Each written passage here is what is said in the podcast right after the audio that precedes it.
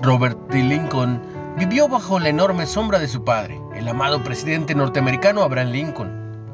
Mucho después de la muerte de su padre, su identidad quedó oculta bajo la presencia abrumadora de su padre. Nicholas Butter, amigo íntimo de Lincoln, escribió que Robert solía decir, Nadie me quería para ser secretario de guerra, querían al hijo de Abraham Lincoln. Nadie me quería para ser ministro en Inglaterra, querían al hijo de Abraham Lincoln.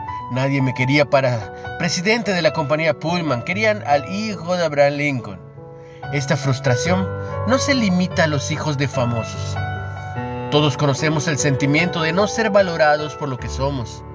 Sin embargo, no hay lugar donde la profundidad de lo que valemos sea más evidente que en cómo nos ama Dios.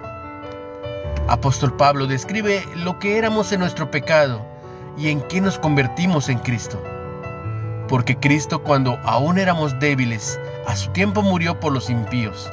Venlo en Romanos 5, 6. Dios nos ama por lo que somos, aún en nuestra peor condición, y agregó, mas Dios muestra su amor para con nosotros, en que siendo aún pecadores, Cristo murió por nosotros. Dios nos valora tanto que permitió que su Hijo fuera a la cruz por nosotros. ¿Quiénes somos? Los amados hijos de Dios. ¿Qué más podemos pedir? Una reflexión de Bill Coder. ¿Cuándo te sentiste perdido a la sombra de otra persona? ¿Cómo te enseñará esto que Dios se interesa por ti, pero de forma individual?